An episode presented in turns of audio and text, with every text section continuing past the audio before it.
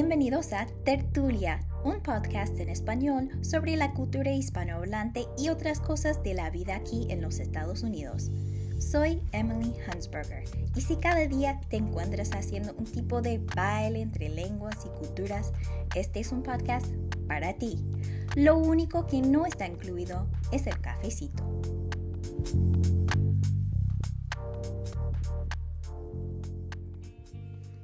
En este episodio tengo el placer de hablar con Rebeca Castellanos y Medar Serrata. Rebeca Castellanos es una poeta dominicana y vive en los Estados Unidos desde que se mudó a Miami en 1984. Ha publicado tres libros de poesía. El último, que se publicó en 2016, se llama Los Instrumentos del Gozo. Medar Serrata, también poeta y también dominicano, vive en los Estados Unidos desde 1990. Ha publicado dos volúmenes de poesía y editó un libro de ensayos sobre la influencia de la música popular en la literatura dominicana. Rebecca y Medar están casados y actualmente ambos son profesores en Grand Valley State University en Michigan. Medar, Rebecca, bienvenidos. Gracias. Gracias. La primera pregunta que tengo es acerca de una tertulia que ustedes hacían, ¿verdad? Cuando vivían en Miami, como este podcast se llama Tertulia, quisiera que eh, e, expliquen cómo era esa experiencia de una tertulia en vivo, en persona. Sí.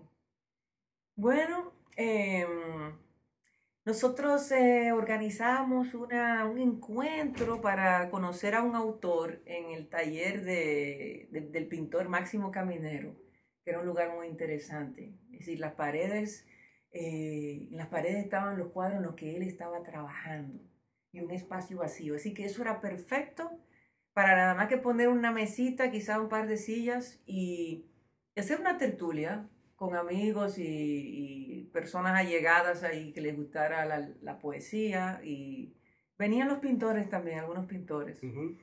Entonces, eso lo estuvimos haciendo, eso fue algo espontáneo la primera vez y luego comenzó a llegar gente que ni conocíamos, ¿verdad? ¿Tú recuerdas? Sí. Nos reuníamos una vez al mes. Sí. había un escritor invitado, un invitado especial que leía una selección de sus poemas o cuentos y al final de la lectura pues había unos eh, intercambios de preguntas y respuestas con el público y luego pues se terminaba tocando la guitarra y cantando y tomando, vino. Exacto. Entonces era una tertulia donde se tomaba vino y no café.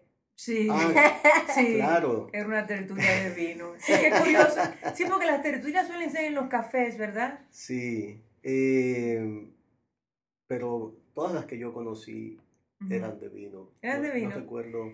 Yo pienso que el, café, ¿no? Era como la tertulia, digamos, el concepto quizás más tradicional, más clásico. O depende de la hora del día también. Depende de la ah, hora claro, del día. Claro, claro, Todavía existen en esos cafés allá en Madrid, esas tertulias. Pero se me ocurre también eh, en, el, en el Parque Colón, Santo Domingo. Se arman unas tertulias ahí que terminan no solamente con café, es con cerveza, pero es que hace mucho calor. Y la cerveza la sirven bien fría, ¿no? Esa puede ser una razón por la que se pueda... Por la, la cerveza es más cara que el café también. Sí, puede ser. Hora clima, dinero, muchos factores. Exacto, sí, sí. Y entonces los escritores que invitaban a compartir eh, eran siempre conocidos, amigos, colegas o ya, o sea, empezaron a invitar personas que no, sé cómo. Conocían en la mayoría de los casos eran amigos. Había escritores colombianos, como mi amigo Reinaldo Rodríguez Ospina. Sí. Eh, eh, escritores chilenos como Álvaro Leiva. Ah, había de, diferentes partes de América Latina. Tú sabes que Miami en cierto modo es como una ciudad latinoamericana, ¿verdad? Sí. Y así surgió. Em, empezamos con eso.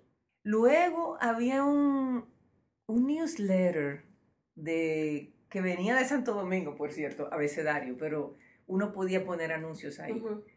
Y yo lo anunciaba. Ah. El, día tal vendrá el escritor tal, la tertulia, y ahí se enteraba una cuanta gente también. Bueno, voy a pedirles tertuliar un poco hoy, por supuesto. Ah, pero primero me gustaría, Rebeca, que nos des una breve introducción a tu libro, Los Instrumentos del Gozo, a los temas o las, las circunstancias que estabas viviendo cuando escribiste el libro o, o, qué reúne para ti esta colección de, de poemas.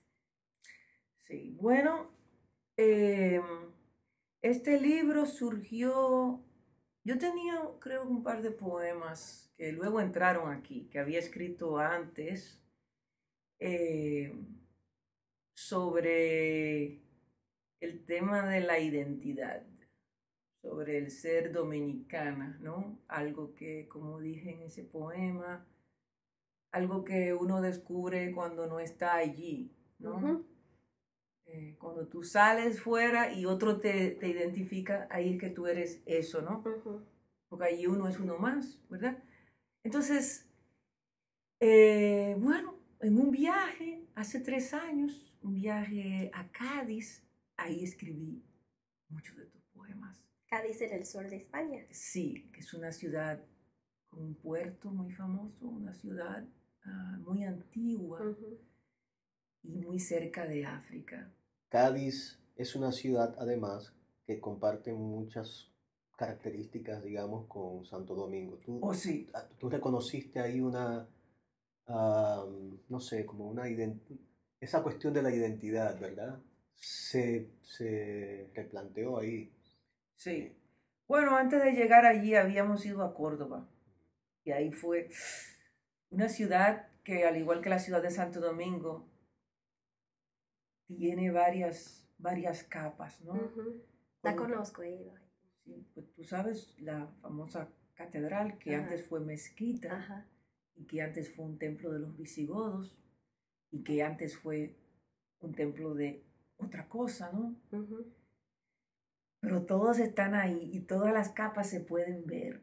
Y yo pensé, mm, sí, como, como nuestra historia, ¿no? Eh, somos ese producto de, tantas cosas, ¿no? Pero no, una cosa no sustituye a la otra, sino que se, se, superponen. se, entrelazan y siempre queda algo, siempre queda algo. Porque reutilizaban las mismas estructuras y los murales. Todo, todo se recicla, sí. Y la gente... Em, bueno, porque los convirtieron por la fuerza. Bueno, algunos se convirtieron por conveniencia y luego en su casa seguían, eh, si, eran, si se convertían al Islam, ahí en privado se comían los salchichones en la casa y viceversa. Si, eran, si se convertían al cristianismo, pues, y eran judíos, en su casa prendían las velas en secreto y, la, y, la, gente continuaba gozando. Es un libro de gozar. Pero lo que quería decir, porque me distraes un poco si no lo digo, es la portada del libro, que es obra del pintor Máximo Caminero, oh. Donde hacíamos la tertulia. Representa un barco, ¿no? Sí. Eh, una travesía, ¿no? y así es como yo quiero, quiero verme, ¿no? Y quiero vernos como unos eh, somos productos de los barcos y el viaje no sabemos cuándo va a terminar. El viaje continúa. Y es un viaje de descubrimiento, de aprendizaje. Uno conoce muchas islas, ¿no? Em, sí, unos viajes, viajes. Estás escuchando Tertulia, un podcast en español producido en Estados Unidos por y para hispanohablantes de todos los orígenes. Cuando tengas un momento, por favor visita nuestro website tertuliapodcast.com. Allí puedes escuchar todos nuestros episodios, ver contenidos adicionales y, por supuesto, seguir tertuliando. Si quieres, búscate un cafecito y volvemos a la entrevista.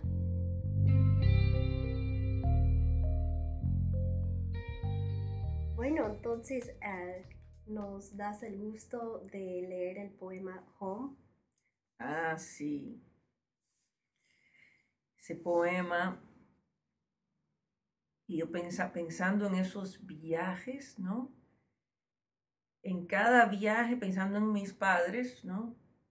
Que también han tenido que viajar, no porque querían, no de vacaciones, sino por la historia, ¿no? el exilio, y, cada, cada viaje es como un arrancarse y un despedirse y dejar cosas atrás. Eh, Quizás convenga decir que, que tus padres son, tu padre es dominicano, pero tu madre es cubana. Sí. Se conocieron porque tu papá tuvo que exiliarse a Cuba. Sí. Luego los dos se exiliaron primero a Santo Domingo de regreso en el caso de tu oh, papá y de Santo Domingo a Miami. Así que hay una, una serie de, mm. ah, travesías. de travesías ahí. Sí, sí. Que tú eres, en cierto modo, el producto de esas travesías. Sí. Y se llama home, que es una palabra en inglés que da, tiene la marca de ese viaje, esa palabra. Se hereda la culpa, se hereda el pecado, se hereda el trauma, la pérdida, el exilio, el recuerdo de otras calles que no se volverán a ver, las caritas que no volverás a besar.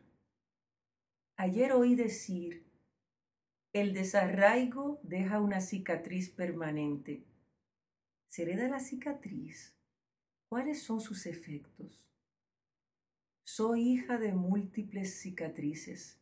Cicatriz de mi madre, Campechuela, La Habana, Santo Domingo, Miami, cicatriz de mi padre, Pimentel y Castillo, padre y madre, Guela, Santo Domingo, y amigos, amigos, amigos, y calles y nombres y pasaportes, tres.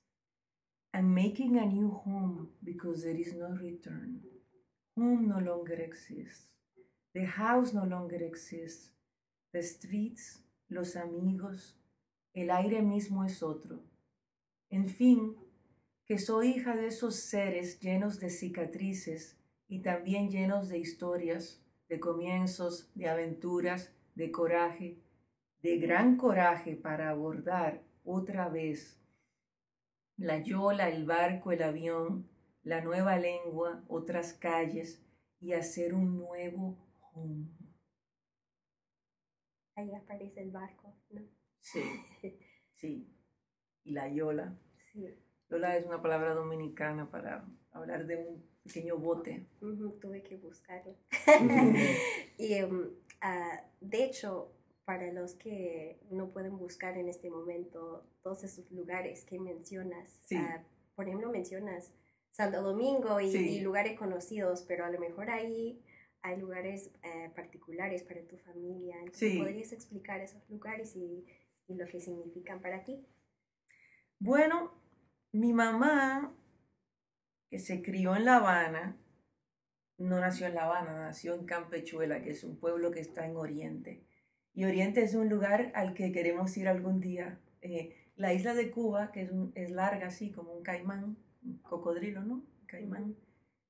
La Habana está por aquí, cerca, como en dirección a Miami, y Oriente está en la otra dirección, más cerca de Santo Domingo, de la isla de Santo Domingo. Pues su mamá emigró de allí y su papá emigraron a La Habana. Mi mamá era pequeña. Se crió en La Habana allí y de La Habana ahí conoció a mi papá justo el año en que él se iba, después de haber vivido allí muchos años. Y de ahí fue a Santo Domingo de allí, después de muchos años, se fue a Miami. Fue, fue un, un desgarramiento total, ¿no? Em, mi papá, que no viene de Santo Domingo, mi papá también era un inmigrante en Santo Domingo, ¿no? Eh, venía de Pimentel, pero en, en, sus historias siempre habla de Castillo, porque había familiares en Castillo.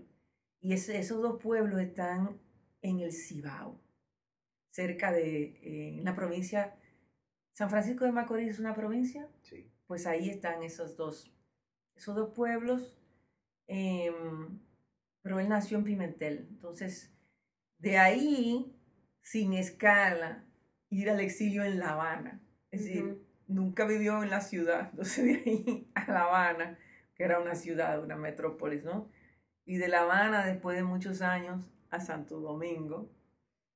Em, y en ese interín del exilio murieron sus padres. Puse a Abuela aquí, que era su abuela, él siempre le decía abuela, mm. eh, porque en sus historias él habla más de la abuela que de los padres. Una abuelita muy importante, Isabel, que aparece en estos poemas también, Isabel. Isabel Vargas. Y bueno, de ahí fueron a Miami, allí están bueno, allí no están, allí ahora mi, mamá está en Texas. Sí, todos estos viajes. Bueno, vamos a poner el poema en el website, gracias a ti, por eso, para que los oyentes puedan después leerlo de nuevo con calma, dejarlo colar en la mente y el corazón, ¿no? pero sí quisiera hacer una pregunta más acerca de tu uso del español junto con el inglés. Ah, ¿Cómo fue ese proceso? ¿Fue una decisión así consciente o simplemente surgió y lo dejaste así como, como fue? Bueno, ¿quiere una respuesta más larga o una respuesta más corta? Mediana. ok. La primera vez que yo, el, el primer libro mío tuvo otra que se llama Eva 2000, tuvo una vers, la primera versión, el manuscrito había muchos poemas en inglés y otros que eran ligados, porque esa era, esa la realidad en la que yo vivía eh, en Miami, ¿no? Eh, entre el inglés y el español. Entonces, pero surgió así espontáneo, yo no lo pensé. Y alguien que yo admiraba mucho, eh, una profesora me dijo, ¡Ah! Eso, esos cambios me vuelven loca. Y mm. yo eliminé todo el inglés radicalmente. Entonces, fast forward, muchos años después, 20 años después, en este tercer libro, ya yo, ya este mi tercer libro, ¿no? ya yo pagué mi deuda con, con la tradición. Esta es mi realidad, yo soy, eh, este es mi nuevo viaje, vivo eh, con el inglés y el español. Y esos poemas que tienen inglés, eh, yo los veo como para los que vienen detrás de mí, para nuestros hijos que, que nacen con el inglés y en contacto con el español, saben algo de su herencia, ¿no? Eh, quizá algún nieto no, hablará nunca español, ya hablará otra cosa, ¿verdad? Por eso está el inglés ahí como un puente. Entonces algunos poemas solo están en español pero en alguno, sobre, en el último, hay inglés porque está dirigido a lo que viene después. Sí.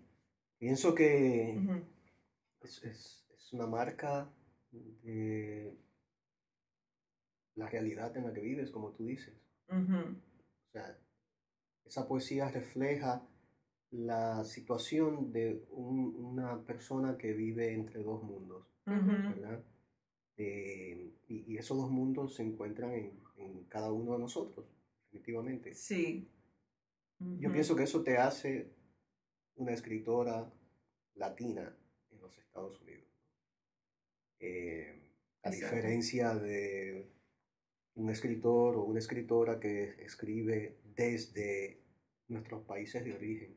Sí, exacto. O sea, que pertenecen a una tradición que está localizada, sí. ¿verdad? En este territorio en el que estamos. Sí. Diferente de, digamos, la tradición dominicana que se produce solo desde la República Dominicana. Sí. Es como la expresión más pura, que para algunos no es puro porque está contaminado. sí, sí, está contaminado entre comillas, pero para ti es la expresión más pura de lo que vives y tu realidad, ¿no? Sí. Gracias por escuchar Tertulia. Siempre puedes suscribirte en iTunes, Google Play o tertuliapodcast.com. Ponte cómodo porque la sobremesa sigue en un momento.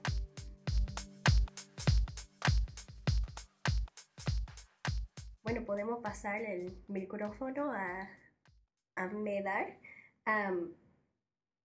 bueno, Medar, eh, te voy a pedir leer un poema que se llama Rapsodia para tontos, que es también el título de uno de, de tus libros.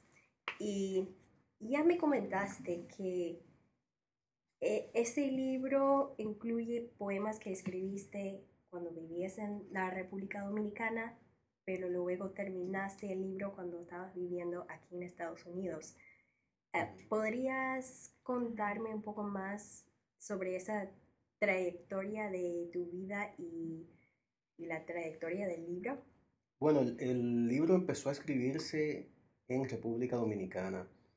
Eh, yo no diría que quizás pueda identificar un poema que se escribiera en su integridad allí, sino más bien comenzó a gestarse en República Dominicana. Hay versos o pasajes de algunos poemas que hacen referencia a situaciones específicas, concretas que yo viví allí, pero continuó eh, transformándose en, eh, en la medida en que yo me fui desplazando, primero de Santo Domingo a Puerto Rico donde viví casi un año, y luego de Puerto Rico a Nueva York. Y es en Nueva York donde creo que se termina de, escribir, pero eso fue un proceso de muchos años. Yo soy un poeta eh, parco en el sentido de que escribo muy poco y vivo mucho con los poemas, mucho tiempo eh, puliendo, abandonándolos por, por meses, años a veces y volviéndolos a tomar escribiéndolos. Ah, así que entre el momento en que se escribió el primer verso y el momento en que se publicó el libro pasaron creo que 14 años. Y son solo siete poemas. Entonces, al final de esos 14 años, ¿cómo, ¿cómo sabías que era hora de soltarlos? Hay un... Ah, poeta y ensayista francés, eh, Paul Valéry, que dijo una vez que un poema nunca se termina, se abandona. Entonces yo creo que es por cansancio ya. Eh, sí, que uno decide, ok, esto vamos a publicarlo para para poder pasar a otra cosa. También creo que, que, empiezan a surgir poemas que uno sabe que ya no pertenecen al mismo ciclo. y, y, ahí me parece que es donde yo decido cortar. Digo, ya están surgiendo otros poemas, otros temas, otras preocupaciones, entonces es hora de publicar esto. Entonces fue como un, documento de una etapa que ya pasó porque tu presente era diferente. Exactamente, sí. Es interesante, sin embargo, siempre veo, em, hay unos poemas que, tienen elementos de ambas etapas. Están, se escriben cerca del final, de lo que yo considero ya que es el final del libro en el que he estado trabajando por mucho tiempo y, el principio de lo que viene. O sea, están anunciados ahí em, o, están en contacto las, las dos etapas, ¿verdad? En esos últimos poemas del libro. entonces, si quieres, vamos a poner el poema entero, Rapsodia para Tontos, en el website, pero... Como es largo, vamos a leer una parte. sí, si fueras tan amable de leer las primeras seis estrofas. Sí, tengo. Oh, tenía el papel marcado, pero sí está ahí. Los círculos concéntricos que produjo la inmersión de la escobilla en el agua renovaron su antigua obsesión por lo infinito. Un círculo engendraba otro círculo en un trazo cuya línea sinuosa continuaría expandiéndose como las corrientes en las profundidades marinas. La escobilla a su vez intentaba la siniestra forma del erizo. Cuando el hombre salió a escena hace un cuarto de millón de años, ya el mar estaba allí, y el hombre lo miró maravillado. Restregó con fuerza la mancha amarillenta del inodoro Aspiró el acre olor a trementina, pensó en los griegos, cantó en voz baja. El círculo y el agua aterraron a los griegos desde el día en que Narciso vio su imagen sonreírle desde el temblor del agua. El agua devino entonces en prisión de la imagen que se contempla a sí misma, falsa transparencia en la que aspira regresar al origen, intacta como en la suprema perfección del círculo, reconocerse al fin y destruirse. Volvió a ver el mar por vez primera al ver su fundamento. Se arrojó hacia el cielo desde las altas olas del crepúsculo marino y en la arena tibia abandonó la huella de su pie transfigurado. Hondo vuelo, sí, hacia otros mares, hacia otros vientres donde reposar sus cabellos en desorden, y donde penetrar la misteriosa geometría de los mundos, el orden de los seres y los signos. Si Parménides estuvo en lo cierto y la unidad participa de lo múltiple, si lo uno y lo múltiple son en fin lo mismo, entonces ciertamente uno es igual a dos, y mi risa es doble y mi locura doble, y mi alma en este instante está rozando lo infinito pero los círculos se desvanecieron y el agua quedó tranquila en el fondo. Era tiempo de limpiar los urinarios, de vaciar sus vientres casi perfectos llenos de chicles y colillas, de abandonar el canto por un momento para encender un cigarro y sostenido solo por la cuerda de su respiración, seguir después cantando sin separar los labios. Gracias no, no quiero cerrar la mente del que oye, porque cada uno va a tener su recepción y reacción al poema, pero podrías comentar qué experiencias personales, o sea, dónde hay conexiones con lo que escribiste en el poema, con lo que tú estabas viviendo en varios momentos durante los 14 años de la producción del libro. Sí, fíjate, antes yo no comentaba los poemas para eso mismo, por esa misma razón, ¿no? Para permitir que el lector se hiciera, su propia interpretación. Pero de un tiempo acá mm, veo una eh, ventaja en, en decir, hablar sobre las circunstancias que motivaron el poema. Yo pienso que cuando se ve en contexto pues se comunica más y, yo quiero comunicar ahora. ¿no? Eh, este es un poema que escribí, como dije, cuando ya eh, estaba viviendo en Nueva York. Mi primer trabajo en Nueva York fue eh, en una estación de gasolina, no en Nueva York realmente, en New Jersey. pues estaba allí vendiendo gasolina, ¿verdad? Eh, Porque en New Jersey, o sea, son los trabajadores los que tienen que echar Exactamente. La gasolina. En New Jersey no hay autoservicio, o no había en ese momento, por ley, para, eh, para que las empresas tuvieran que emplear personas, ¿no? y, y una vez por semana los empleados de la gasolinera teníamos que limpiar los baños. Entonces, este poema habla de la experiencia, ¿verdad? Un muchacho de 24 años, 23 años, que, que ya había publicado un libro de poesía en su país de origen, que viene como inmigrante a los Estados Unidos y tiene que trabajar vendiendo gasolina en invierno y limpiando los baños ¿no? de una gasolinera. No sé si ustedes han visto un baño de una gasolinera alguna vez, no, Horrible. Entonces, eh, el poema juega con eso, ¿verdad? Eh, hay imágenes que se refieren al, a la actividad concreta de limpiar los baños y hay imágenes que aluden a lo que iba pasando por mi cabeza mientras limpiaba los baños. Todas este, estas referencias al mundo helénico, los griegos, Parménides y tal. Eh, y es un poco eso, un juego entre la realidad inmediata y dura del inmigrante em, y la realidad imaginada o pensada, ¿verdad?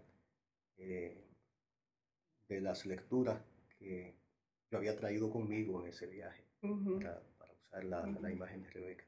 Bueno, veo una conexión con la obra de Rebeca también, que es esa cuestión de identidad, porque uno tiene su identidad, pero es como tiene que recordarse constantemente porque las condiciones y el contexto externo no está reflejando eso o quiere cambiar esa identidad. Sí, Entonces sí, uno tiene que hacer un esfuerzo. Sí, solo que aquí quizás eh, no se trata de, eh, creo que en Rebeca, intencionalmente, ¿no? El tema es la identidad nacional, la identidad cultural, ¿no? Una identidad colectiva a la que uno siente que pertenece o no pertenece. Eh, y lo que tú dices, que me parece muy interesante, es más bien, una, eh, en mi caso, es mantener la identidad individual, personal. ¿Quién soy yo eh, como artista o como ser humano? ¿no? Eh, soy alguien que vende gasolina, soy alguien que limpia los baños, pero también soy otra cosa, ¿verdad? Eso otro que, que soy y que quizás nadie más en este nuevo contexto ve. Ahora quiero pasar a un segmento que llamo la meta tertulia. La vida como personas bilingües o multilingües, multiculturales, ah, a veces produce momentos muy curiosos, chistosos, ah, dolorosos, ¿no? Entonces este segmento es para que compartan algunas experiencias de de navegar eh, los dos mundos, como han mencionado, de hablar los dos idiomas y buscar formas de expresarse en los diferentes idiomas, si, si pueden compartir algunos ejemplos o anécdotas. Bueno, nosotros estamos en una situación eh, diferente de la mayoría de las personas porque nosotros somos profesores de español. Entonces, eh, hablamos español todo el tiempo. Eh, somos profesionales en una institución en Estados Unidos donde fuera de, nuestra, de nuestra disciplina se habla el inglés, ¿verdad? No sé, el, el hablar el inglés con, con el acento, eh, con un acento que viene con una marca de español. Yo, yo enseño una clase en la que la lengua común es el inglés. Esa clase para, no es para los estudiantes de español, es para los otros. Y hay una emoción en ellos el primer día de clase. Aún siendo en inglés, ellos están como oyendo algo, no, no, sé lo que oyen, pero oyen algo del español, algo de algún país lejano, de otra tradición, otras historias, quizá otras creencias, quién sabe. Eso yo lo puedo ver en sus ojos. Y es cierto. hay muchas cosas detrás de, ese acento, ¿no? Toda una historia. Bueno, es una clase también sobre lengua e identidad. Lengua e identidad. Entonces, ese acento, ¿verdad? Es una especie como de validación. Muchas gracias a Rebeca Castellanos y Medar Serrata. Para leer los poemas Home y Rapsodia para Tontos, visita tertuliapodcast.com. Y si quieres, déjanos un comentario sobre tus propias travesías de la vida. Gracias por escuchar Tertulia. La música que has escuchado en este episodio se llama Chill Wave por Kevin MacLeod. Tertulia es una producción de Tertulia LLC. De Tertulia. Tertulia.